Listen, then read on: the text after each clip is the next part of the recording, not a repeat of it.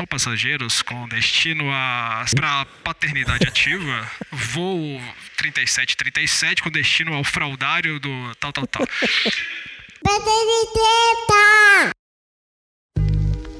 Aham, APC 16, CH, pode acreditar. Esse é o Vixe. Maternitretas, Vixe. seu podcast Vixe. quinzenal ou Vixe. com a frequência que tá dando, né, gente? Muita treta. Para bater aquele papo legal sobre maternidade. Depois da explosão mental que aconteceu no maternar em junho, Marquinho, coloque aquele efeito de explosão. A explosão aconteceu com aquele tanto de coisa importante que foi dita lá, gente. O que sobrou para nós foi catar os caquinhos que sobraram e pegar o resto de neurônio que a gente tinha para sentar e conversar com o Bruno Santiago, o pai tem que fazer de tudo, e o melocotom do Leonardo Piamonte, psicólogo de novas masculinidades. Falamos sobre o machismo, inclusive o machismo com M de mamãe, e das dores que isso traz para homens e para mulheres, e para dentro das suas relações familiares, dos casamentos, né? Sobre como o machismo esteve presente nas gerações passadas e o reflexo dele na nossa geração.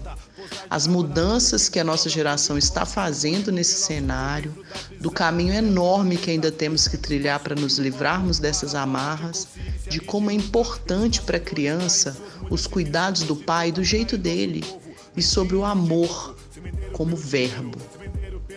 Vai ser ótimo você escutar esse episódio para conhecer um pouquinho do Léo e dar aquela vontade de conhecê-lo pessoalmente dia 28 de setembro no esquenta do Força de Pai, aqui em BH, que vai ser no Chico da Carne do Cidade Nova, às 20 horas. Muita treta! Muita treta! Muita treta! É muita treta! É muita treta! A festa da comemoração dos 500 anos de enganação. E a novidade é que, no, é que no Esquenta, você treteira pode ir com seu marido e filhos, ou sozinha se você quiser. Vai ser aberto para a família toda e tem um espaço kids massa lá para os piquititos. Se você gostar desse episódio, não esqueça de compartilhar nas suas redes sociais. Dá aquele apertão aí no joinha e dá cinco estrelas pra gente. Porque afinal, apesar de passar a noite em claro cuidando de menino, a gente ainda arrumou essa treta e inventou de fazer podcast. Para sugestões, opiniões e tretas, mande um Twitter pra gente, arroba maternitretas, ou um e-mail se você preferir, contato arroba maternitretas.com.br. Bora pro episódio então? Segura aí! Então, a gente acabou de sair do maternar. Estamos aqui inebriados ainda com as falas de alguns caras que tiveram por lá e de algumas mulheres que tiveram por lá. É, a gente levou uma sapatada muito grande do Alexandre Coimbra. E eu fiquei conhecendo o Leonardo Piamonte lá. Eu. E ele vai se apresentar aí daqui a pouco. E a gente. E ele falou assim lindamente na palestra que ele fez. E eu já apaixonei, já cotei ele por força de pai lindamente na cara de pau. Eu aceitei na cara de pau também. Então é isso, vamos fazer este programa. É, eu, a gente tem uma introdução no programa e eu sou a treteira generosamente ríspida. Sou a Kika Moreira, mãe solo da Thaís. Aí eu quero que vocês agora se apresentem e falam, falem que tipo de treta que vocês entram, qual é o tipo de treta que vocês têm e o nome dos filhos. A Kika não falou meu nome. Eu tô brincando, é carência, né? Que a gente saiu de um evento agora e, e aqui que a gente se vê tanto. Então, quem tá falando é o Bruno Santiago, sou pai do Samuca, da comunidade Pai Tem que Fazer de Tudo. Tô muito feliz.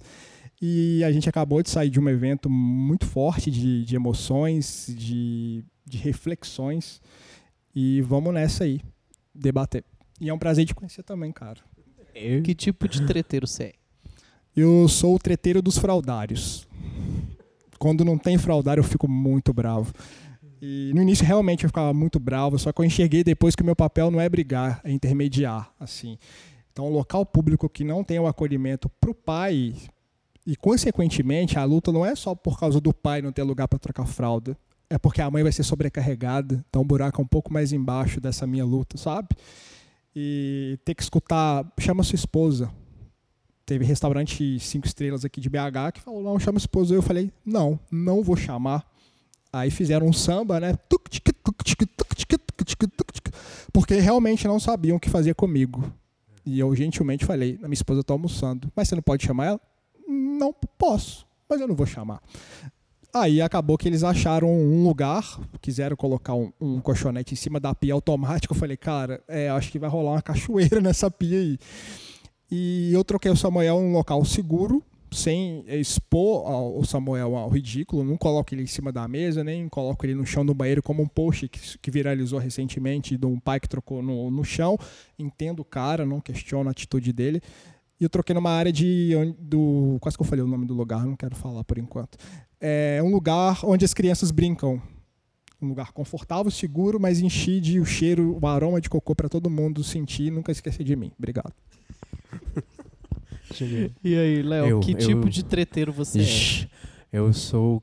Eu, eu mudei de treta já faz um tempo. Agora minha treta é a treta leve. Tem, eu identifico a treta, mas vamos resolver com leveza, cara. Dá um é. medo desses caras com esse sotaque. É, porque você imagina o charuto assim, agora é mesmo. Ó, é, pra mim é paternidade. paternidade ou plomo, assim, é paternidade Escobar. que eu medo. Sou, eu sou Leonardo Piamonte, eu sou colombiano, moro no Brasil faz 14 anos, sou pai de três filhos, do Pipe, de 19, do Pedro, de 11 e do Guto, de 5. Ah, eu sou, que mais? Sou psicólogo clínico, já trabalhei com algumas populações meio malucas, assim, populações carcerárias, hospitais psiquiátricos. Me atrai a periferia de certa maneira, cresci nela e ah, o trabalho com pais de periferia e essas coisas é, é minha próxima fronteira. Queria levar um pouco da, da paternidade ativa para fora do, centro, para fora da bolha. Então essa é a minha futura treta, um pouco mais estrutural. E trabalho em dois projetos, essencialmente, no Balaio de Pais, que é um podcast aí que vocês podem acompanhar, e também no Paternidade Sem Frescura, que é um blog que, enfim, quando consigo, vou escrevendo e vou colocando algumas reflexões por lá. Mas o meu trabalho é mais essencialmente com, com pais, homens, humanos, né? De questão dessa treta de de se encontrarem nessas novas, nessas novas possibilidades, assim, abrindo um pouco a, o leque de, de coisas que um homem pode fazer, saindo um pouco do patriarcado, entrando um pouco mais em, em um lado feminino da força, digamos, que tanto a gente precisa que, que a gente precisa reforçar o tempo inteiro, uma, uma, valores não afeminados e sim femininos no sentido de dialogar mais, conversar mais, ou escutar mais e se encontrar mais. E é mais ou menos esse o meu trabalho. Estou focado em novas masculinidades e paternidade, mais ou menos. É, acho que ele falou um, um, toque agora, falando. Né, claro que eu tenho a treta dos, dos fraudários, claro, é uma, é uma brincadeira, mas não deixa de ser uma verdade, né?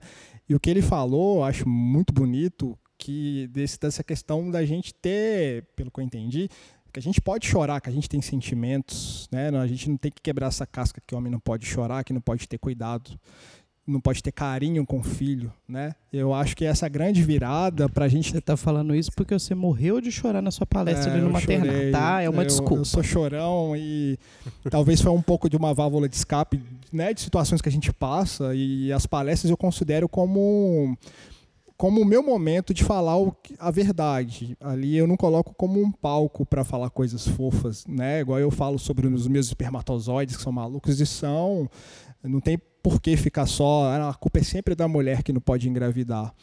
Então eu chorei mesmo e ele já me conquistou de ter falado dessa forma, cara. A gente, principalmente quando participando do Riforchi, que eu faço parte, acho que isso ainda ficou mais forte em mim, sabe? Da gente poder chorar, da gente poder transmitir essa, essa questão para o Samuel. Então vai muito além do Bruno chorar. É, de certa forma, o Samuel perceber que ele pode ser o que ele quiser, ele pode demonstrar qualquer tipo de sentimentos e que ele vai ter um leão do lado que não vai, que não vai tipo reprimir o menino porque ele vai deixar de ser homem porque ele está chorando. Ele chora quando ele quiser, uhum. né? E a gente tem que ter muito cuidado também com as classificações do que é birra, né? Birra é, a ponta do, do iceberg, debaixo da água, tem uma série de comportamentos, de dores, que muitas vezes a gente classifica como, sei lá, deixa, vira homem, menino, vira.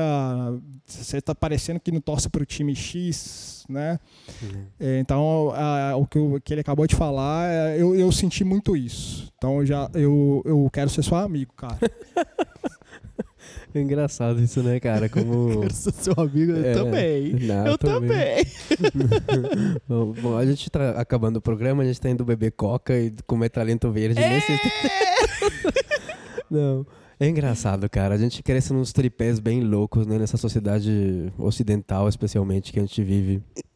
Que a gente de molequinho é, é criado para para basear o teu sucesso na, no sucesso financeiro, no sucesso sexual e sucesso físico, né? De menino, a gente e muitas vezes vem um machismo com M de mamãe, né? Ali é a própria mãe, no meu caso, por exemplo, que também foi uma mãe parcialmente solo, é, que ela acabou também sem querer seguindo algumas regras do, do, do, da sociedade em que ela vivia e acabou me, me, sei lá, me colocando numa situação de você tem que fazer isso, é isso que se espera de você.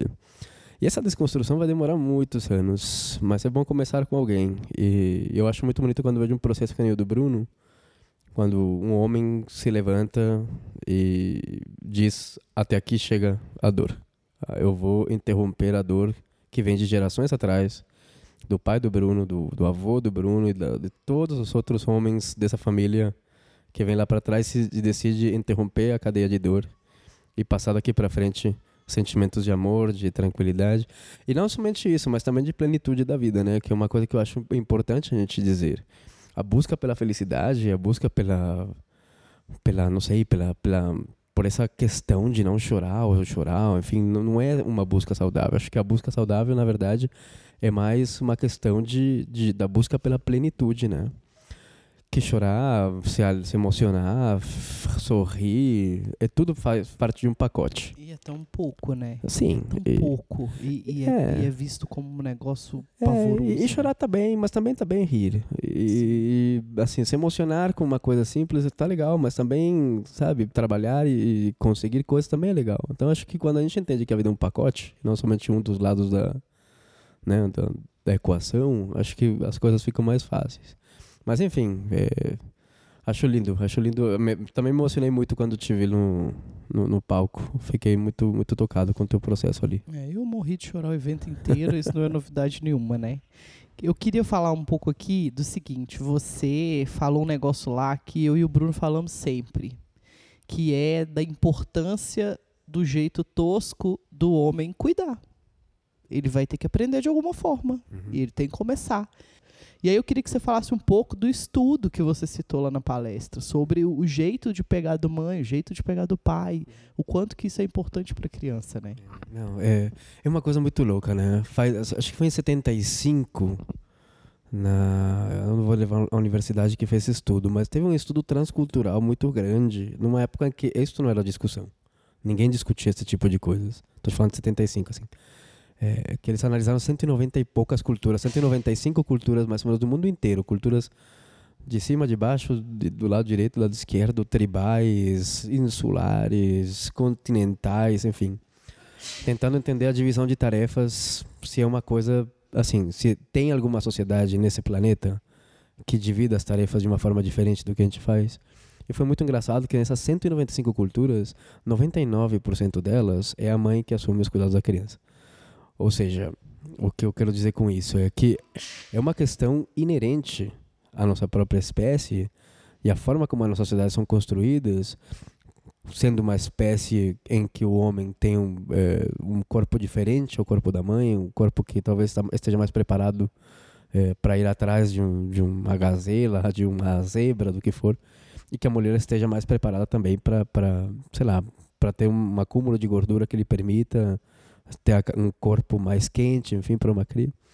De alguma maneira, em culturas que não tem nenhum tipo de contato entre elas, é a mãe que assume os, os cuidados quase que invariavelmente. Tinha, tinha uma cultura que assumia metade metade. Não é, não é que tinha uma que o pai assumia, não, é que culturalmente 195 culturas do mundo, todas é a mãe que, que assume a treta. Então a gente não está lutando simplesmente contra uma cultura. A gente está lutando contra o jeito que a nossa espécie faz as coisas. Quando um pai decide se engajar, decide se envolver, decide participar, ele não está lutando somente contra a sua própria cultura e seu próprio aprendizado.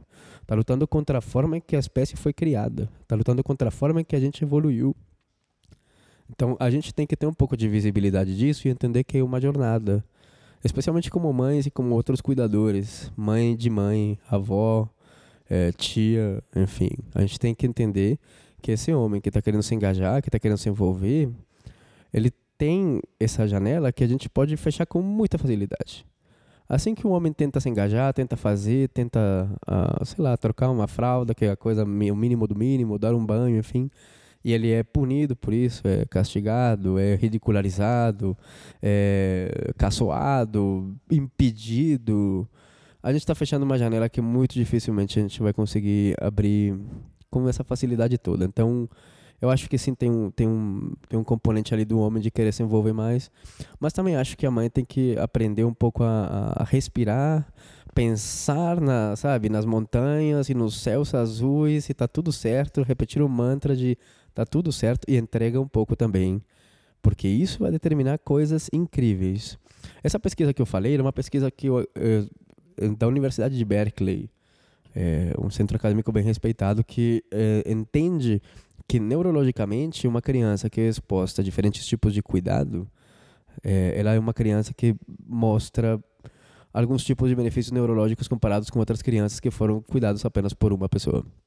Então, o que acontece? A criança se beneficia de outros tipos de pressão, de outros tipos de, de velocidade na, na, na, forma como as coisas são feitas.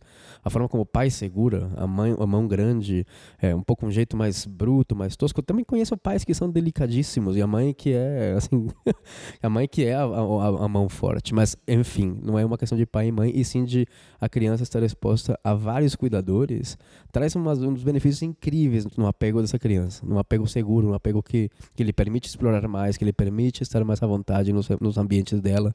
Então, assim, não somente pai, mas acho que eh, às vezes a gente, a mãe se, se fecha ali num, num, num caçulo natural, até biológico em algumas ocasiões, mas é um convite, eu acho que fica legal aí de, de, de abrir algumas janelas e permitir alguns cuidados, porque um pai que cuida no começo é um pai que tem uma alta probabilidade de cuidar mais para frente.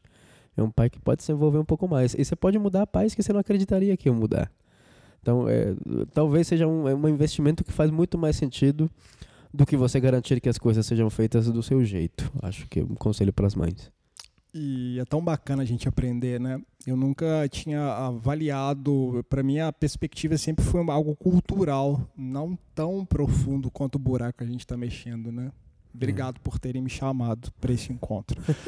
não, de verdade. É, então, assim, acho que aumenta a nossa responsabilidade, sabe? Da gente que está com esse, com esse, esse certo poder de, de, de, de, propagar essa importância dos pais, do pai, na verdade, e também de passar essa, essa, esse retorno para as mães, né? De, de ter que compartilhar essa questão do, da, do cuidado porque a tendência realmente é muito forte de, de, e eu não digo nem só da mulher, eu acho que assim da própria família no geral, eu acho que você chegou a citar das tias, das avós, de não, eu vou dormir na maternidade com vocês, não, eu acho que o casal eles têm que aprender é fazendo, é. então tem que ter muito cuidado com eu isso. Eu acho que você falou uma coisa muito legal e que me, me, me faz pensar muito em que amar é um verbo, né, Bruno? A gente às vezes foca no amor como substantivo e não no amar como verbo. E os verbos são ações que se fazem, né? Então amar é uma coisa muito louca porque na verdade é, a gente faz. A gente ama. A gente, eu amo, você ama, nós amamos, vos amais, sei lá como é que é em português. É, não vamos arriscar. Mas foda-se. A gente tem que focar no amor como verbo amar e não como substantivo amor. Assim, o amor não é uma coisa que você tem. Ali você consegue construir mais e depois você entrega, ou você recebe, ou você troca. Esse, esse tipo de amor é um amor que não serve. Um amor que eu te entrego para você me devolver depois, um amor que eu te dou para você me entregar uma coisa de volta, é um amor que não é amor. Verdade. Agora, quando a gente ama como verbo, quando eu, quando eu sinto um amor tão grande que eu sinto que eu quero fazer alguma coisa por ti, sem mais nada a não ser fazer por ti, esse é o tipo de amor que a gente experimenta mais ou menos quando a gente está perante os nossos filhos. E também tem aquele amor, assim, igual o Bruno falou o negócio da família, tem aquele amor que sufoca, né? De Hum, você Claro, é, é, me dá aí, né? Eu sou a sogra. Me dá Sim. aí porque eu, eu sei, eu, eu, né, eu vou te ajudar e tal. É. E não deixa o cara se virar. Uhum. né, E eu acho isso acho, eu acho incrível porque assim eu vejo muitas tretas de muitos pais que chegam no meu consultório tipo isso, né? A minha sogra invade, a meu, minha mãe, porra, minha mãe invade, não me deixa fazer nada. Como é que eu faço? Muitos acabam tendo uma ruptura muito grande com a família, o que também não é bom. Não é bom não por um motivo eh, moral, nem ético, nem do tipo, mas porque a família é a primeira fronteira da sociedade. O que as nossas crianças vão encontrar lá fora são outras tias e outros tios e outras, outros primos muito distantes, simplesmente. em algum momento foram primos e tios. Sim. o que eles vão encontrar é isso. Gente que tem uma abordagem inapropriada. Gente que talvez vai contra os valores dessas pessoinhas. Assim, meus filhos, sei lá, os teus filhos. Talvez eles gostem de certos tipos de alimentos e evitem alguns. Por convicção própria, às vezes, sei lá. E vai vir gente oferecendo os, aquelas coisas que eles não querem. Isso é inevitável, assim. Então, a, a família é um exemplo já de uma sociedade. Então, o que é mais interessante, mais do que educar a família, mais do que treinar a família, mais do que discutir, quebrar o pau, sair do grupo do WhatsApp, mandar aquele meme horroroso. Mais do que isso, a gente realmente, eu acho que você fala bem de blindar. Acho que eh, tem que ser uma blindagem muito carinhosa dos nossos filhos para eles se prepararem a Não. simplesmente dizer "Ó, mu- muito obrigado realmente pelo que você está querendo fazer por mim. De verdade, acho lindo você me oferecer um doce. Mas talvez eu não quero no momento. Assim, esse tipo de abordagem para uma, uma criança é muito bonita de se fazer. E a gente também pode trabalhar nessa bondade de. de assim, a gente está falando com pessoas, sei lá, quando a gente pensa de pessoas de 50 anos, 60 anos que querem apoia, apoiar a gente, ajudar a gente, ou que acham que o pai não deveria fazer isso, são pessoas que cri- foram criadas em espaços super reduzidos, né? De- um- que tipo de pai a gente tinha na década de 30, na década de 20, quando nossos avós foram crianças? Que tipo de homem eles viram? Que tipo de, de, de macho eles tiveram que conviver, né? Normalmente um cara, assim, um deus em terra, né? Abusivo, protetor do patrimônio, extremamente violento, agressivo e desqualificador em tudo que você faz. Cada forma que você respirava era errada. A forma como você existe é errada. Então, essas pessoas foram crianças nesse ambiente. É normal que elas entendam que, que a gente, como pai, não deveria estar fazendo isso. E tá tudo certo. É o amor que eles aprenderam. Agora, a gente talvez não poderia devolver um pouco de bondade para essas pessoas, agradecendo, obrigado, valeu. Eu acho que vou fazer assim, mas muito obrigado. Eu acho que, poxa, legal. Não, é, é, acho que a, gra- a grande questão, a gente tem que ter muita serenidade pra dar. Não, não é muito obrigado, a gente que vai dormir aqui e tal. Uhum, né? isso, eu isso. não sugiro é, criar um. Embora tenha passado por algumas coisas, eu não sugiro brigar. Claro, Então né? eu não vou falar aqui para as pessoas fazerem, talvez o, o meu, repetir o meu erro aqui na verdade, né? Acho que o diálogo é sempre bom, né? Já, já de começar, por exemplo, a gente pode pode combinar, olha, você fala com seus pais e eu falo com os meus. Pronto, aí evita talvez eu ter que ter um- uma, uma forma às vezes eu conheço os meus pais, a forma de falar com os meus pais seria diferente da forma de falar com minhas sogras. Uhum. A reação é diferente. Eu acho que se o casal conseguisse blindar, evidentemente, recebendo ajuda, claro que todo mundo precisa de ajuda, mas eu acredito muito que existe um, um, um limite para que os papéis não fiquem distorcidos, né? Tipo, alguém fazendo o papel da, da, da mãe ou do papel do pai, porque claro que tem essa questão toda histórica, né, de, de, de repressão mesmo, da mulher só procriar e o cara ser, botar o pão e faz a janta e pronto, acabou. E a, às vezes a mãe até não curtiu, talvez a minha avó não curtiu os filhos do jeito que estão curtindo os bisnetos É, hoje, né, é. que no caso é o Samuel. É, então acho que a grande, a grande sacada é ter diálogo, mas eu acho Sim. que não falar é uma bola de neve muito perigosa sim. pro casamento. Total, total. Concordo contigo. Para depois que a bomba estourar, é o casamento dos, que, que, que começou agora, vai pro espaço. Sim. Acho que é todo um equilíbrio, é saber falar, divide. Eu falo com, meus- com os meus pais, isso e a minha esposa fala com os pais, É. e a gente resolve, obrigado. Ah, aceita uma ajuda sim e tal. Uhum. E eu acho que. E não é que a gente vai não permitir que os avós brinquem com as crianças. Não, é é. diferente. Talvez meu posicionamento pode ter ficado um pouco bravo, Não, mas não é não. isso. É, são coisas do dia a dia que cabem o pai e a mãe Total, resolverem. Que não é carinho. Carinho pode dar à vontade. Sim, sim. Aproveitando aí que a gente entrou nesse pedaço do casamento, o que que chega com mais frequência lá, Léo, no seu Hum. consultório, com É. relação a queixas assim de casamentos? É, é, é engraçado, né? Porque faz cinco anos, mais ou menos, que, que eu comecei a conhecer alguns casais. E casais que queriam ter filhos e tal. E começaram a entrar umas coisas. Eu mesmo também, meu, meu, meu caçula é, é produto um pouco dessa, desse momento de, em que a mãe decide é, se apropriar dos seus processos de parto.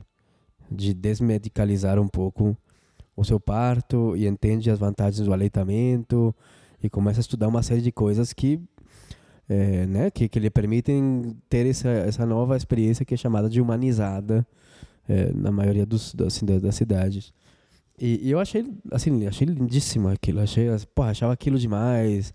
E, e- todo o renascimento do parto, aquele documentário todo tão bonito da Erika de Paula. E, e, enfim, houve um momento muito bonito, né? Ali. E eu achei assim, porra, a gente encontrou a saída para a gente ter uma sociedade bonita, uma sociedade que começa com ocitocina e vai para lá para frente no amor e na compreensão e no carinho. E hoje, cinco anos depois, é, muitos desses casais estão se separando, estão sofrendo muito, estão querendo abrir o relacionamento, estão querendo colocar terceiros, quartos, quintos, ah, tentando se reinventar de formas assim, é, sei lá, começa com os departamentos mais esquecidos, né? Começa sempre com uma questão sexual, uma tensão sexual ali, a mulherada querendo transar, feito louca, mas não necessariamente com o marido, o marido totalmente esgotado, estafado, enfim. E muitos, muitos casais desses que tinham um- uma coisa bonita para oferecer se separando. Isso está chegando muito. E enquanto isso, outros casais que eu tive a oportunidade de trabalhar que não tinham preocupação nenhuma em marcar uma cesariana no dia 12 do 12 porque fica bonito, porque vai ser virgem, porque vai ser touro, porque vai ser. É, porque tem disso, cara. O mundo é, assim. escolher. É, não, tem gente que escolhe virgem, tipo, porra, tá louco.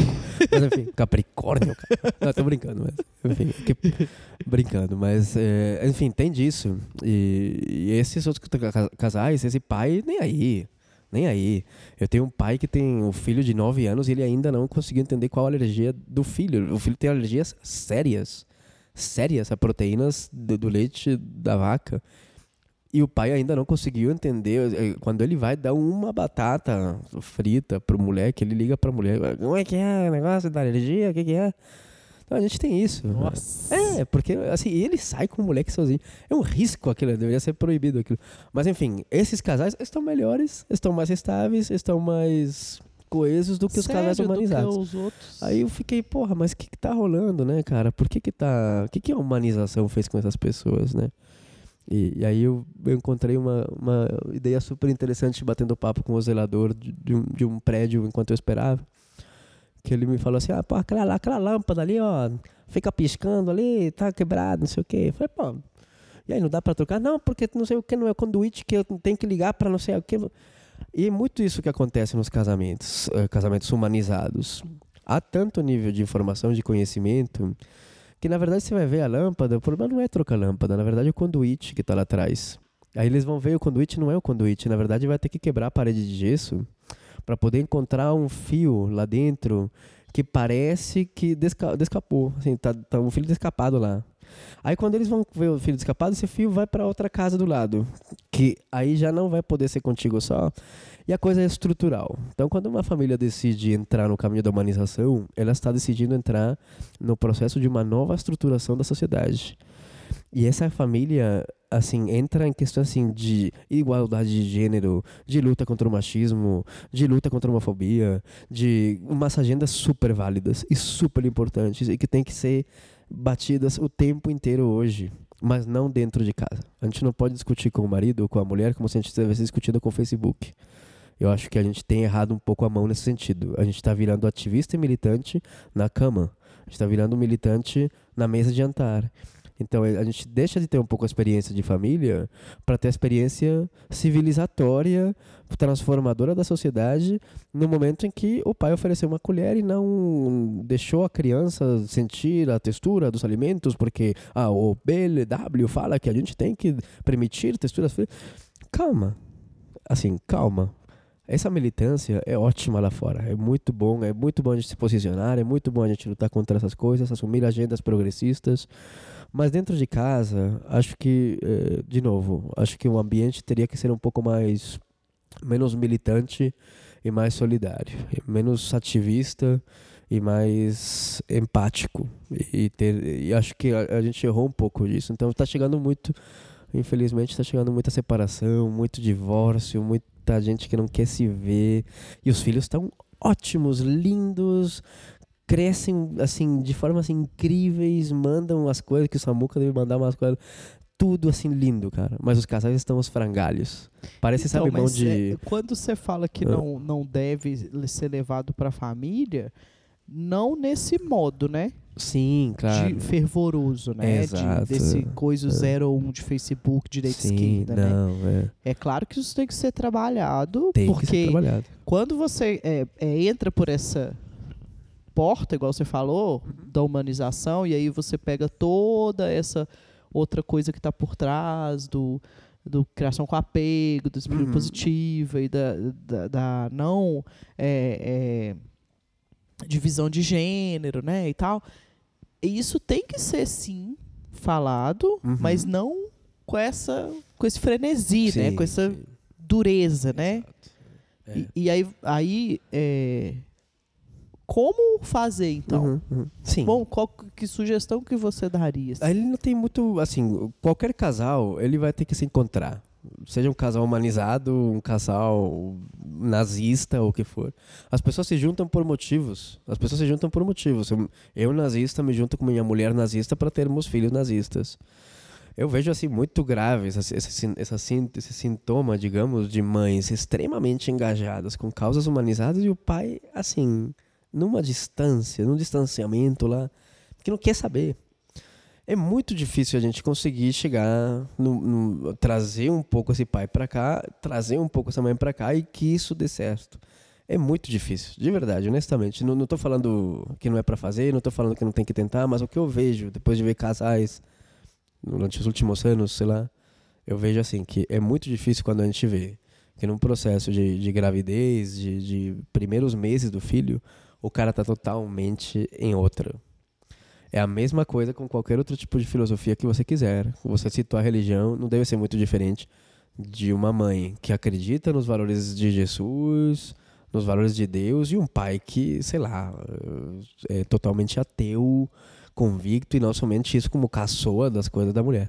É muito difícil que esse casal se encontre numa criação harmônica. É muito difícil.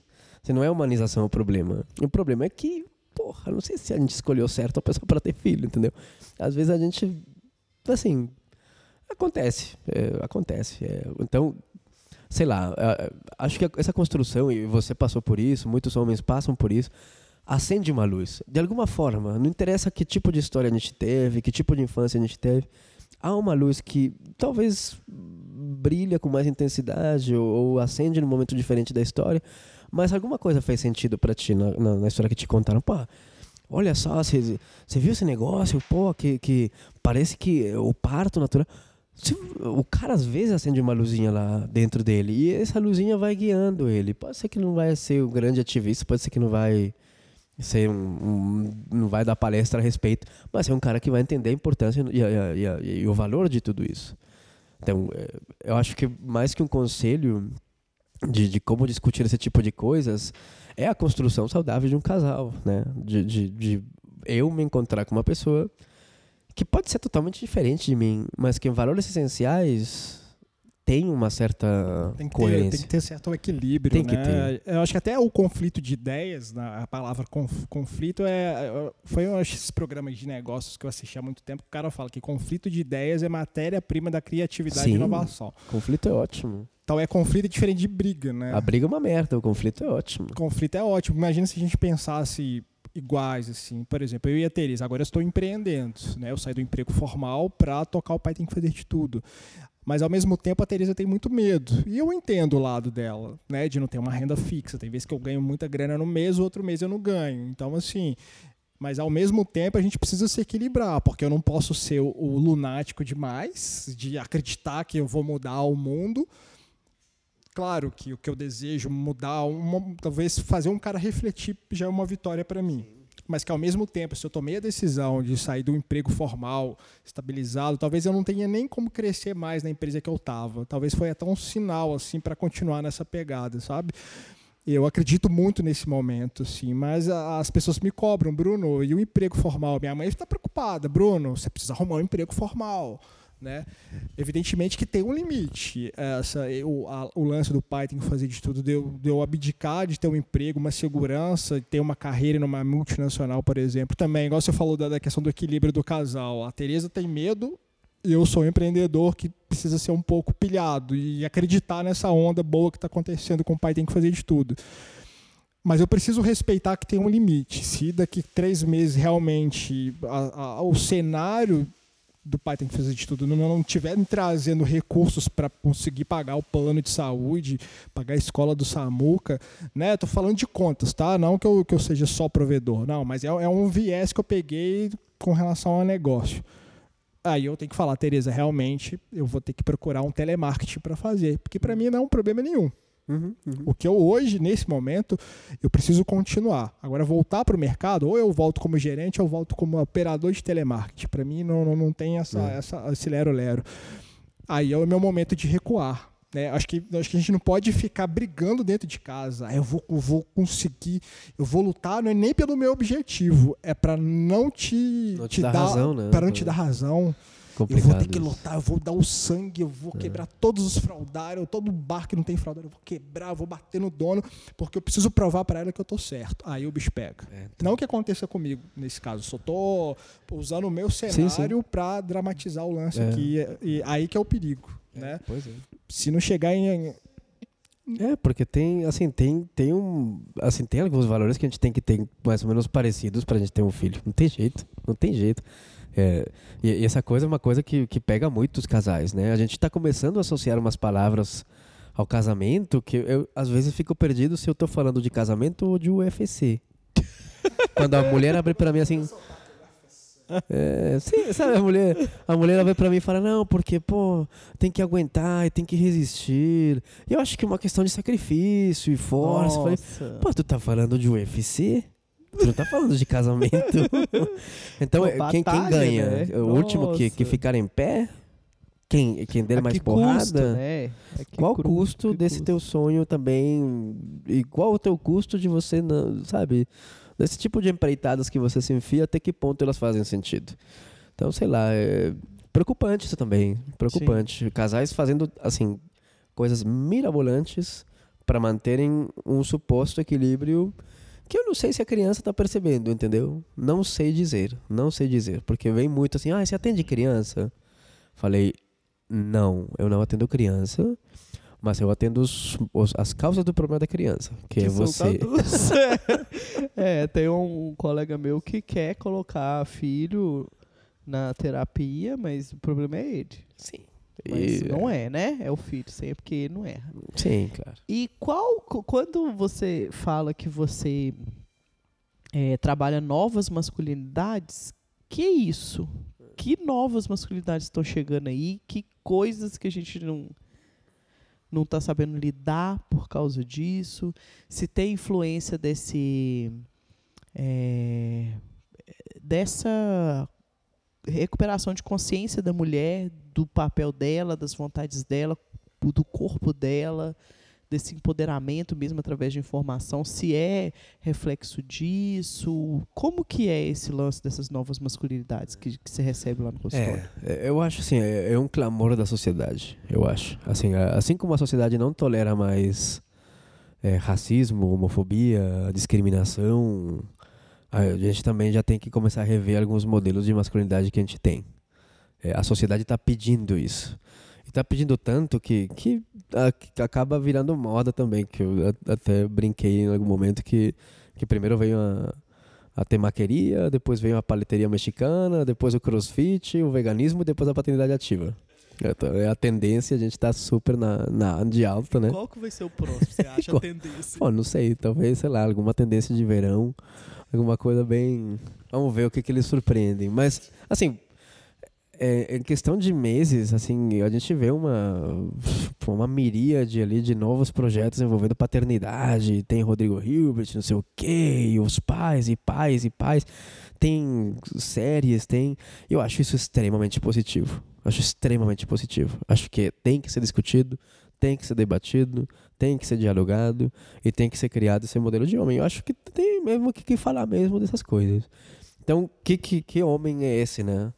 É, eu fico, como eu te falei, às vezes eu faço alguns trabalhos com, com pessoas que não estão na bolha, digamos, necessariamente da informação, estão num ambiente mais periférico, e você vê mais o que a gente chama de hipermasculinidade, né? Aquele homem que não pode chorar porque chorar é coisa de viado, basicamente. Aquele homem que não pode pegar na criança porque, porra, vai crescer e vai ser viado também. Assim, é, é, impressionante como os homens têm esse e tipo de, de pais medo, que não né? trocam fralda de meninas porque tem que tocar na isso então é assim uma coisa assim pô que é mulher não é, é, é, os pais vêm com umas coisas que infelizmente eles aprenderam uma idade muito tenra e que é muito difícil para eles até perceberem mudarem esse tipo de coisa demora uma porrada então esse tipo de, de homem novo começa logicamente com a gente, mas é mais eu acho que uma questão das gerações futuras. Do nossos, a gente viu isso hoje no, no maternar. O filho do Gustavo, que Mateus é o nome dele, o caçula do, do, do Gustavo Ziller, é, que escreveu A Concagua, um livro de montanhismo. Ele fechou o evento, uma criança de uns 12 anos, talvez. É, 12 anos. 12 anos. Bingo. É. Ele fechou o evento falando: olha, um moleque de 12 anos pegou o microfone no evento de maternidade e falou: olha, vocês acham que é super novidade essa questão de feminismo? O feminismo esteve na minha vida a minha vida inteira. Vocês acham que é. E, ele falou legal que o dos pais, eles é. começaram agora a, tipo, a tratar é. o feminismo. Foi uma coisa assim, que é. pra ele ele já nasceu, ele nasceu com essa pegada e que os pais estão começando a entender a, a, jogada agora. Incrível ele aquilo. Foi muito... Lindo demais. E é muito legal ver esses moleques. Eu tenho um dessa idade em casa e também acho incrível, assim. As coisas que ele fala são coisas muito semelhantes. São crianças que já vêm com um chip novo.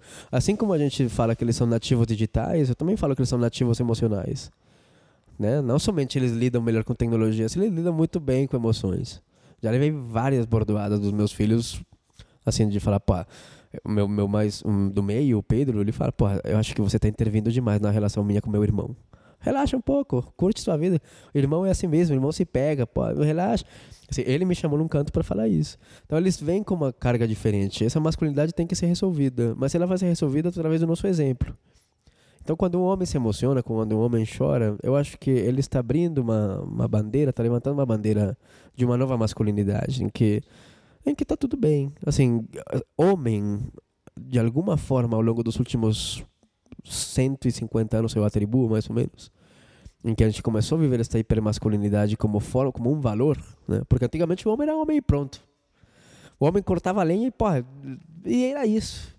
Agora, isso como valor é, é, é, relativamente novo. De eu sou mais homem ou menos homem, ou esse é um homem que está assim, é isso é uma coisa muito patriarcal, muito olímpica, né, no sentido dos deuses, né? Tipo, tu és Zeus, ou tu é Apolo.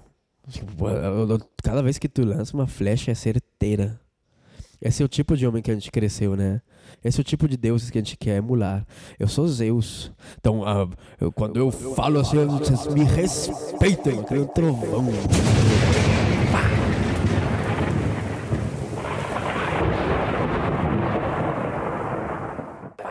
Fala o lance lance do, da palavra cruzada. É, ah, contei uma história da, do velho lá do meu avô, italiano, assim.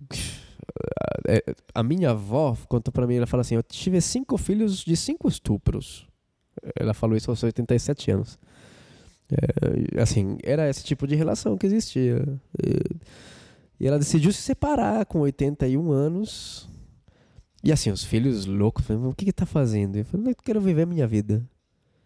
E aí eu falei, o que, que que aconteceu? Qual foi? Ela falou, sabe quando você pega uma faca para descascar uma laranja e você fica pensando, essa faca podia também enfiar no coração dele. Eu é, melhor se separar, vou viver sua vida. Mas o meu avô tava fazendo umas palestras. 81, É, não, cara, demais. E ela foi dançar, e foi fazer yoga, foi do caralho. E, Ela foi rodar, né? Acho que, acho que o pessoal, algum cara de comédia stand-up fala, quem que é que acompanha Ah, o Padilha, como que ele chama? O Afonso Padilha, ele fala que os velhos gostam de girar. de girar. ela foi girar, ela foi rodar.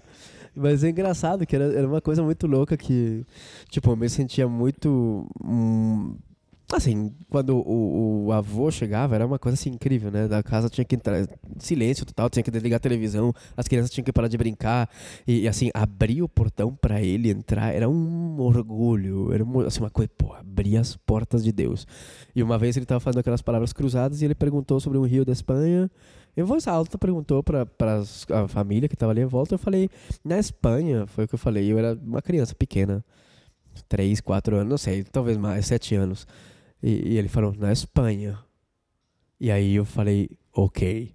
O cara me respondeu. Eu fiquei preocupado da minha voz parecer a voz de uma das filhas dele, da minha mãe ou de alguma tia. Porque, é assim, ele falar pra mim era quase como Deus falar pra mim. Sabe, você fala assim, pá, eu sou Jana Dark. Deus tá falando comigo, é uma missão. Eu tinha uma, Um brilho, ali. Sim, não, eu fui escolhido, né?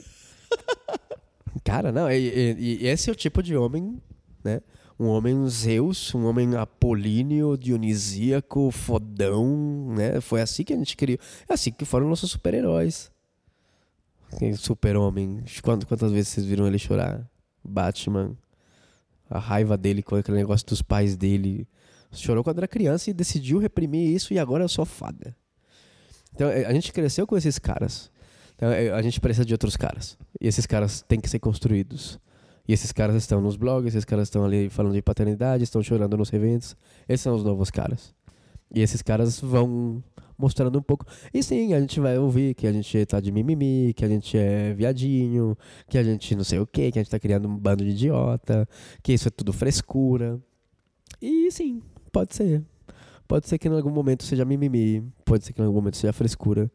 Mas, assim, os benefícios disso vão ser gigantes. Se, é, assim, quem fala de mimimi normalmente é que perdeu alguns privilégios e, e não está conseguindo lidar muito bem com isso. E, é, eu adoro quando falam que, que eu sou um pai cheio de mimimi. Adoro porque sinto que, que eu estou tirando um pouco dos privilégios de alguém e estou criando um mundo mais justo. E com certeza esse cara que te falou, né, que quer mimimi, com certeza, depois que ele te falou isso, ele pensou. Ele pensou pra te falar isso, né? E deve ter pensado, pô, será que tô fazendo a parada certa? Ele te agrediu, como eu já fui chamado de viado várias vezes, né, no, no- pelo Facebook, ninguém me fala pessoalmente. Ah, É que como se fosse foi. xingamento, né? Chamando de. Depois você me empresta aí a parte de mafioso aí, ó.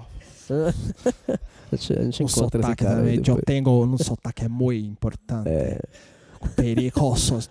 Nosotros a mí me gusta mucho del fraudário em banheiro masculino. É, mas enfim, eu acho, voltando aqui ao eixo certinho, eu acho que o cara que, que, que agride, né, chamando a gente de mimimi ou de viado, ele agride, mas ele reflete. Eu acredito muito que Claro. ele reflete na Não, quem postura agride dele. reflete, eu E- concordo. Ele reflete.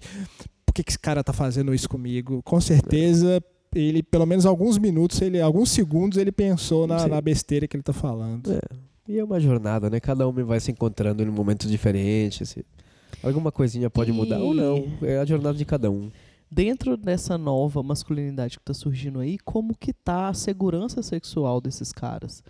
Porque hoje eu tava escutando um programa do Mamilos falando sobre sexoterapia, que era o título do programa. E eles estavam, né, tinham dois sexólogos lá, um que atende homens, um que atende mulheres. E, e eles estavam falando justamente disso, desse, de toda essa cultura que roda na pornografia, por exemplo, da mulher sempre recebendo, a mulher sempre por baixo, mulher... E aí eles falaram disso, sabe? Dessa, de tudo isso, né? E de como que é, o homem, ele, ele, ele tem... É, ele é estimulado sexualmente o dia inteiro. Então é um peito, uma bunda que passa ali na televisão, é um anúncio de lingerie com a mulher pelada no, no outdoor, é um pornô que ele recebe que é sempre o cara lá comandando e tal, tal, tal. E a mulher não. Então a mulher não recebe isso, a mulher está preocupada com outras coisas e tal. E de repente é, chega em casa, tá, a mulher está trocando a fralda de um filho e o cara já ultra estimulado chega e aí encoxa a mulher. E a mulher, pô, o que você tá fazendo, né? Tanta coisa para fazer aqui uhum. e tal. Então, é, eles estavam falando dessa diferença, da diferença é, do que, que a mulher precisa, né? De, dessa relação da, que a mulher foi inserida, de que é, ela tem um. O homem tem o pau, tem o cacete, a mulher tem a, a, a, a a pererequinha, a florzinha, não sei o quê, tudo guinha, guinha, e que ela tem que guardar aquilo como se fosse um prêmio para dar para o amor, né? Sempre o sexo junto com o amor e o homem não, tem que comer todo mundo e tal. Como que tá isso dentro dessa nova masculinidade? Porque... é. Não, é uma coisa. As noções que a gente tem hoje de sexualidade foram definidas por homens e para homens. E afetam Porque tanto homens quanto mulheres. transar, né? Sim. Era e, o no que que é. Tinha que ser satisfeito. Sim, sim. É, é, e, e, e são muito antigas também. As noções de sexualidade que a gente tem são extremamente arcaicas. E são patriarcais. No sentido de, de a mulher como. Em algumas culturas, como objeto. Hum, em outras, como uma pessoa objetificada. Em, em outras, como uma pessoa. Como um agente passivo da sexualidade. É, eu, eu conheci algumas iniciativas da indústria pornográfica, que é uma indústria que, que muito me assusta. É, não tanto pela, pela questão da, da, da, dissipação de energias, que eu acho também grave. acho que a pornografia é uma indústria que acrescenta muito pouco. É, eu vivo sem pornografia faz quatro anos, sete meses e três dias. Mas é. Então... Tem isso no seu consultório? Ah, os anônimos, né?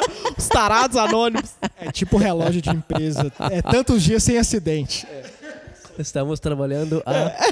É, mas eu, eu, eu é, falando no sentido de, como eu falei, é uma indústria que, que evidentemente promove uma dissipação de energia. Acho que é uma puta besteira você assistir pornografia em vez de se relacionar. Mas também que me, me parece que promove uma série de valores nas, nas nossas crianças, nos meus hominhos que eu tenho em casa, que é extremamente les, assim, lesiva, é, é danina.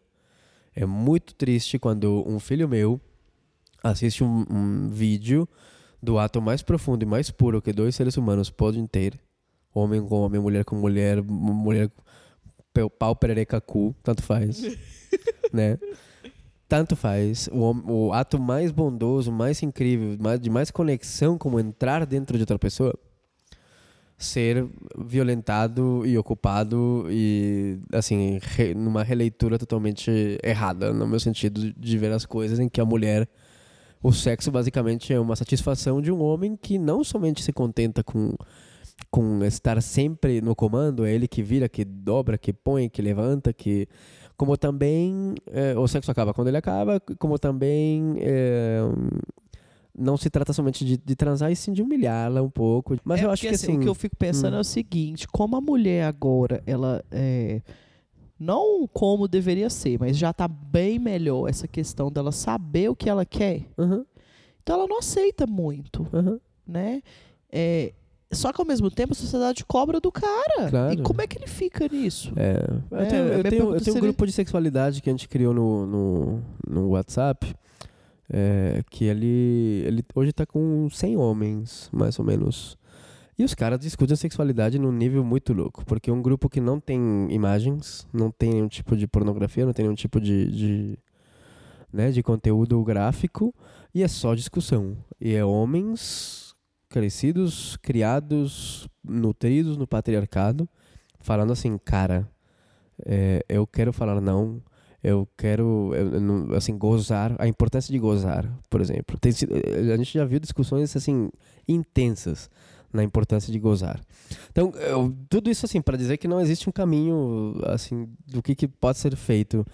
É, o casal, quando ele decide tirar as roupas, nem que seja parcialmente, mas decide se expor um ao outro, eu acho que é um dos momentos mais sensíveis assim da, da, existência humana mesmo. Acho que é um momento em que você não só tira sua roupa, mas você mostra, né, quem você é. Você não mostra somente seu peito, você não mostra somente sua, sua, a sua barriga, suas, suas imperfeições, mas você também mostra a, a, a forma como você entende a autoridade, a forma como você entende o diálogo, a forma como você entende eh, o carinho, a empatia, a moralidade, a ética. Há muitos valores que a gente criou que são manifestos na hora do sexo. Que um casal tenha a sorte de se encontrar. Se, se o cara chegar e encoxa a mulher enquanto ela está trocando fralda, e isso faz parte dos acordos, que bonito. Se isso não faz parte dos acordos, a gente vai ter que falar disso. Mas se isso faz parte dos acordos, que legal. Então eu acho que é, é- é, de novo mais uma área do casal. Que a gente.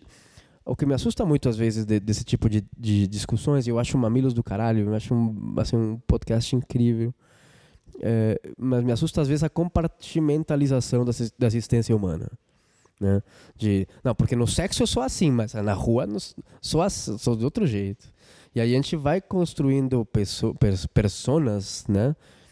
Para cada área da nossa vida. Até o ponto que eu chego e uma mãe me fala semana passada, eu quero voltar a ser mulher. Tipo, passou quatro anos sendo só mãe. É, isso me, me soa de uma forma muito estranha. Querer Cara, voltar a ser mulher. Isso é verdade. Mas o que, que tu era antes, minha filha? Era um- Não, mas quando tipo ele- de- a, é muito louco, a, né? A mãe, a, a mãe entra muito quando o Sim, filho ocupa, nasce. né? Ocupa todos mulher os espaços. some. É Mercúrio aquilo, ocupa todos os espaços da, da, da feminidade. É, E é uma aposta super arriscada. E super triste. totalmente. E, e- e É. isso tem que ser também discutido. E a- o sexo é a mesma coisa. O sexo é uma área, é uma área importante, é uma área que traz uma série de questões muito fortes que não aparecem na cozinha, a não ser que você transe na cozinha, mas não aparecem na forma como, como você exerce a culinária. A forma como você trepa eh, diz muito de você. Mas muito de você. Então, é, sei lá. De novo, é com quem a gente está casado, né? Com quem a gente está se encontrando, com quem, que tipo de pessoa é essa, né? Que que quer me ocupar desse jeito? Eu, mulher, e esse cara tá pensando somente no seu prazer. É, assim, é uma hora de rever um relacionamento, é uma hora de, de discutir pelo menos esse tipo de coisa. Então isso tá, tem, tem vindo, digamos, desse jeito, nessa nova masculinidade, as pessoas tentando encontrar um pouco de caminhos, mas é mais do mesmo, é mais de, de como que eu posso te escutar mais, como é que eu Mas posso você, te ver você mais. acha que os caras estão sofrendo mais por não saber se encaixar? Porque antes era fácil, era assim, era regra e Uhum. beleza. Mas não era tão fácil, né? Porque o patriarcado é muito cruel com o homem, né? Sim, Um homem que não é por fica de isso pau mesmo que eu tô duro. falando. É por isso mesmo que eu tô falando. Gente, a indústria Porque do Viagra... agora, por exemplo, eu sei o que eu quero, né? Eu sei o que eu gosto e tal. Então, se um cara chega e brocha, É. eu posso ser cruel com ele. Antes eu não podia, Claro. Entende? Antes era, pô, pô, acontece. Acontece, pronto, ele é o tá homem, certo, beleza. Mas agora eu posso tripudiar. E como que ele fica? É, é. Né? É. Sim. É. Ridicularizá-lo de uma coisa que é função dele. Ele tem que estar pronto o tempo inteiro. Uhum. Entende? Como que ele tá lidando com isso agora? Sim. Então, o que eu te digo, assim, tem homens que estão falando assim pra mim, cara, eu não tô afim hoje de transar com a minha mulher. Não tô afim, tô com a cabeça cheia. E, e como é que eu faço isso, entende? Porque isso é- não é meu papel esse, sabe? Eu não tenho esse direito. Não, não tenho... E, e, assim, a mulher também fala, "Com- peraí, como assim? Como é que é? Como é que é que tu não quer transar? Você não Como me é ama que é? mais. Mas né? que que você eu- tem outra. Quem né? que você conheceu? Como é que é? Onde você estava tal dia? Porque é, são os combinados que a gente aceitou na hora de viver numa sociedade dessas.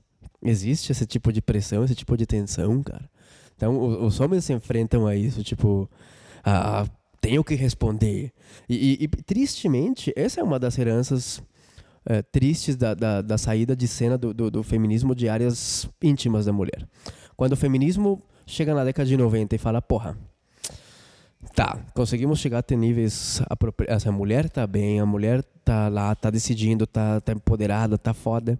O que, que a gente vai fazer? Vamos focar em coisas, sei lá, vamos focar em outro tipo de, de elementos estruturais. E há uma vertente ali que diz: tá bom, então tá bom, vamos, vamos aceitar que homens e mulheres são diferentes. E que as mulheres têm mais, pro- têm mais pro- eh, propensão a fazer esse tipo de, de coisas, como cuidar de lares, de filhos e não sei o quê. Os homens têm mais propensão a outro tipo de coisa. Teve uma vertente que aceitou isso.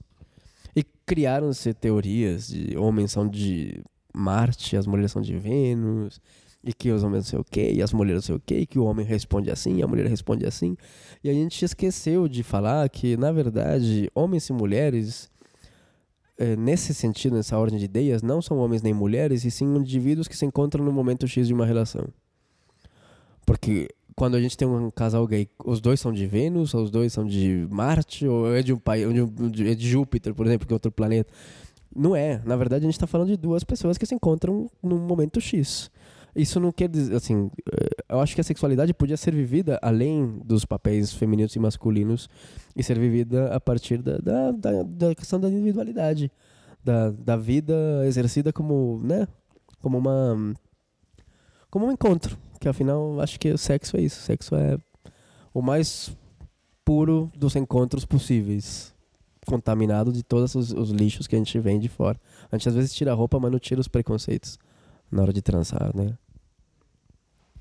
Então, para fechar, eu queria te fazer uma pergunta muito importante que é, é, você falou que, que desenvolve esse trabalho de dessa, des, dessa paternidade dentro das bolhas é, economicamente desfavorecidas. E o que a gente vê é que a paternidade ativa está sendo muito falada em níveis sociais mais altos, com pessoas mais instruídas que fizeram é, faculdade, blá blá blá.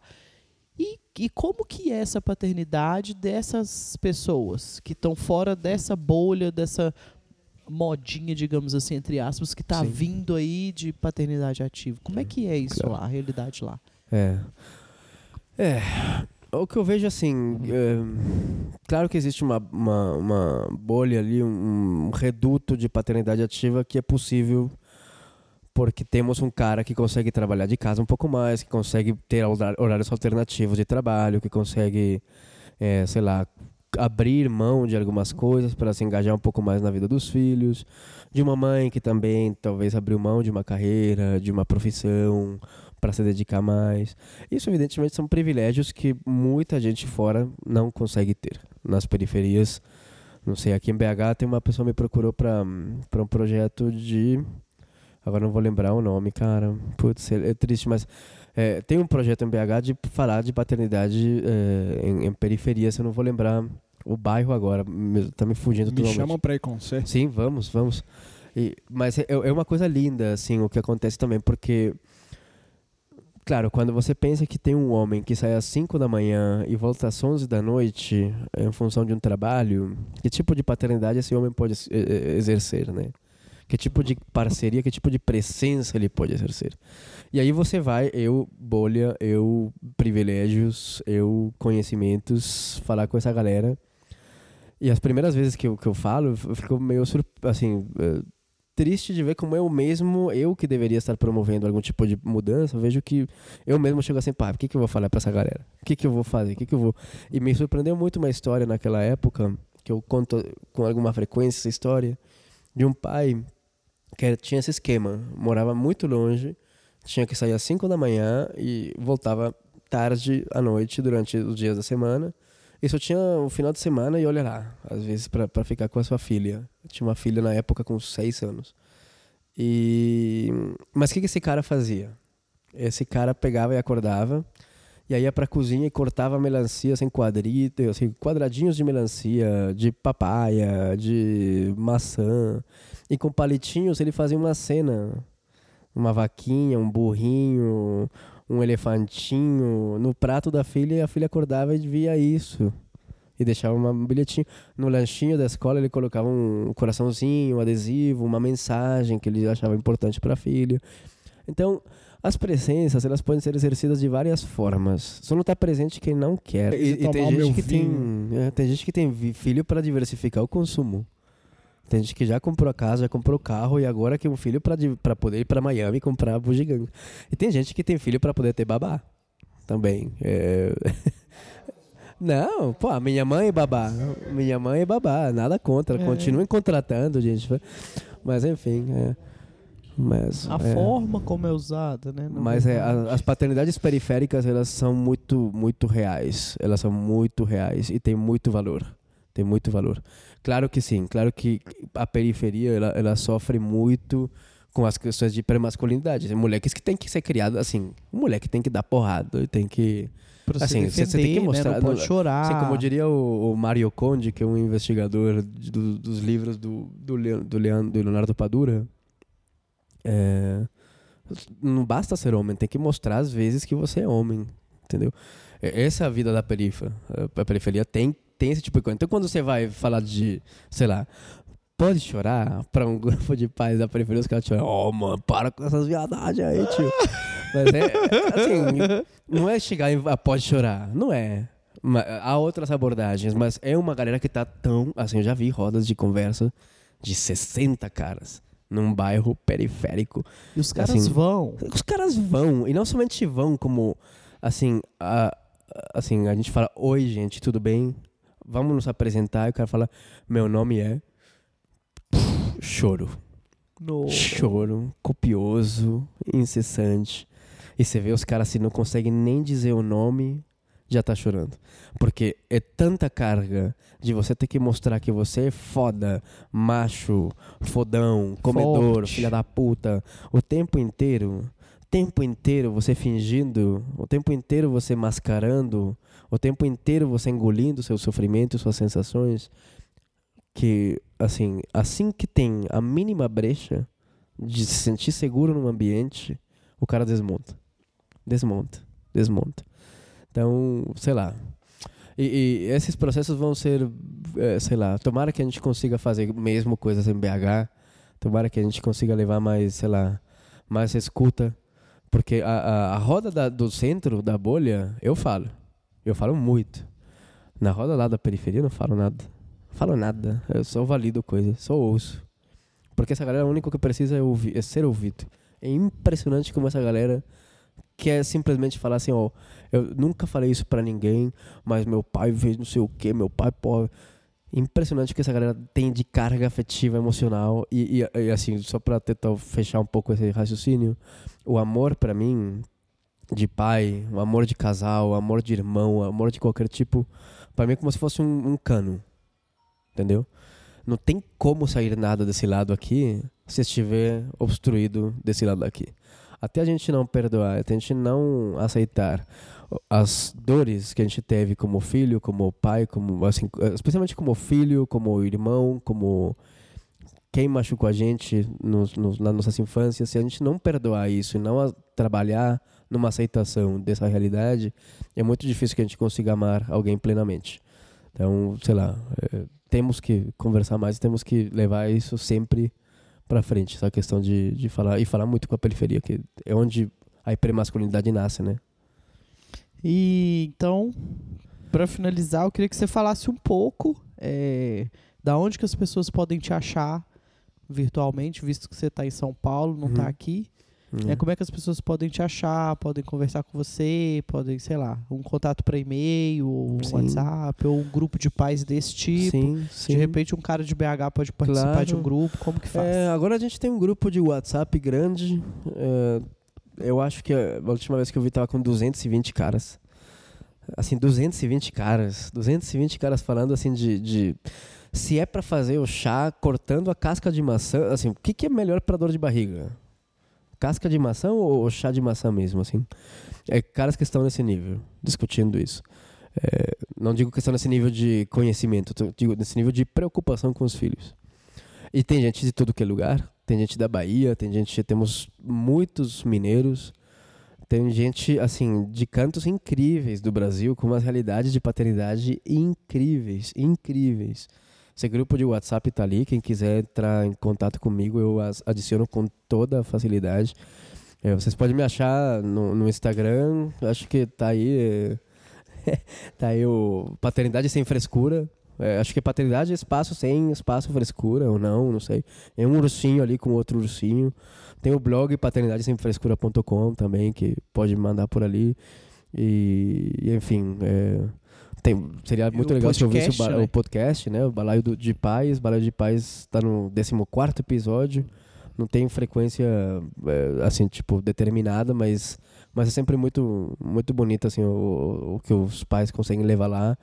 E, e eu sempre tô aí, quem quiser falar, quem quiser conversar, quem quiser me chamar. É, tô super, super afim de novas coisas, de conhecer nova, novas pessoas. E quem quiser ou me ouvir, quem me, com- me compartilhar suas histórias também, super, super afim. Em novembro você tá aí, de Pai. novembro voltarei para uma super roda que a Força de Pai tá organizando. Não é roda, não, cara. Não, é um mais do que quadradão. uma roda. É gigante, cara. É uma, uma circunferência de paz. É, eu diria que foi uma das melhores experiências da minha vida, cara. Que legal. Que Então legal. prepare seu coração que eu estarei na plateia lá. Vamos lá. assistindo. Eu, eu agradeço muito esse, esse momento. Você, a, a partir de agora, faz parte da minha história, da minha vida. Você já fazia, vocês também. Isso me dá vontade de continuar, me dá raça de continuar. E, e muito obrigado por ter quebrado o meu, o meu protocolo de ir embora. Né? Era para estar em casa agora. Tudo bem que era para estar com meu filho, mas a experiência é impagável. Obrigado. Sou Bruno Pai Tem que Fazer de Tudo no Facebook, no Instagram. E livro com a minha essência. Hoje, talvez eu tenha passado um pouco na palestra pelas mensagens que eu recebi aqui. Talvez eu tenha sido muito forte. Mas acho que a parada é essa, sabe? Se a gente quer mudar, não tem que ficar colocando muito. Muito. Muito filtro, não. Eu senti vontade de chorar, senti vontade de falar de, de uma forma sem perder a compostura. É isso, tô feliz. Aqui em Belo Horizonte, a gente está com um projeto de lei para que o pai tem que fazer de tudo vire nome de lei aqui em Belo Horizonte para que todos os estabelecimentos públicos tenham pelo menos um fraudário no banheiro masculino, que eu acredito que é um caminho. Não é o ideal, porque é necessário ter um, um espaço neutro, né? Mas eu não vou brigar com uma lei que, que obriga, né? Infelizmente a palavra é essa, os espaços públicos a terem um fraudário no banheiro masculino. O comerciante que for esperto, ele vai fazer um espaço família bonitão, né? Não? E vai usar a lei a seu favor para gerar diferenciação do seu boteco. que O seu boteco tem um espaço família, já que o outro só cumpriu a lei. Eu vou fazer um evento junto é, dia 1 de setembro, o terceiro encontro de pais e mães que fazem de tudo. Decidi colocar a palavra mães no evento. Vai ter a Kika, a Kika do Maternitretas ou Entre Fraldas, vai ter uma turma muito legal para a gente continuar debatendo esses assuntos bacanas e que pouca gente tem muitas vezes a oportunidade de falar ou isso aí. Então o pai tem que fazer de tudo cheio de novidades, é só me acompanhar, me leve para a sociedade, me leve para palestrar, que hoje eu sou 100% pai tem que fazer de tudo e eu estou muito feliz. Valeu, muito obrigado, prazer em conhecê-lo, você faz Prazer. parte da minha história a partir de agora, principalmente agora. Eu tô muito feliz. É isso aí, tamo junto. Foi Beijão lindo. pra todo mundo. E é beijo mesmo. Quem não quiser, problema é seu. Eu queria agradecer a disponibilidade do Léo, que desde a primeira vez que eu cheguei já tinha estando horrores lá no camarim. Ele, ele olhou pra minha cara, tipo, que é isso, filha? E eu, Não, por favor, não, não. não. é, nós outros não temos esse problema. É. e ele foi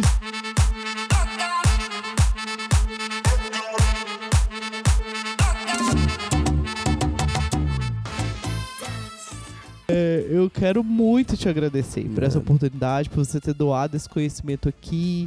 Belo Horizonte é um lugar que os homens precisam disso. Você viu hoje lá Uhum. a- o questionamento de homens perguntando onde que acha Uhum. espaço para homens falar Uhum. sobre paternidade em Belo Horizonte. Tem uma roda, tem alguma coisa? Não Uhum, tem, uhum, entende?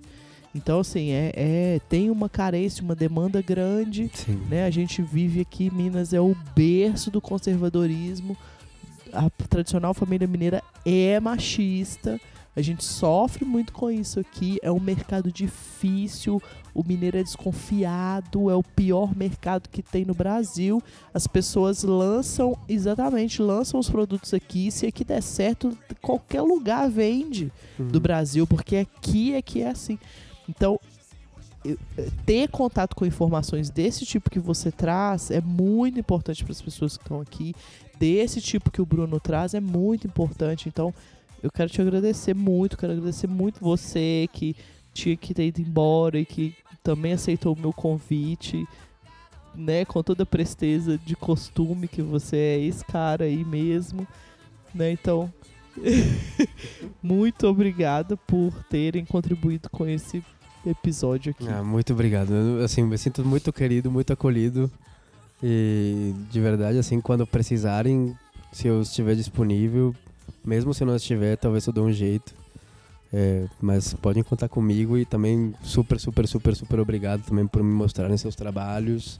Quero conhecer mais, quero. Fala, pai, tem que fazer de tudo Eu, pra gente. Eu pai falo- tem que fazer de todo. Ah, muy bien. É. E é isso, E obrigado. É isso aí, obrigado, gente. Beijos, beijos, beijos.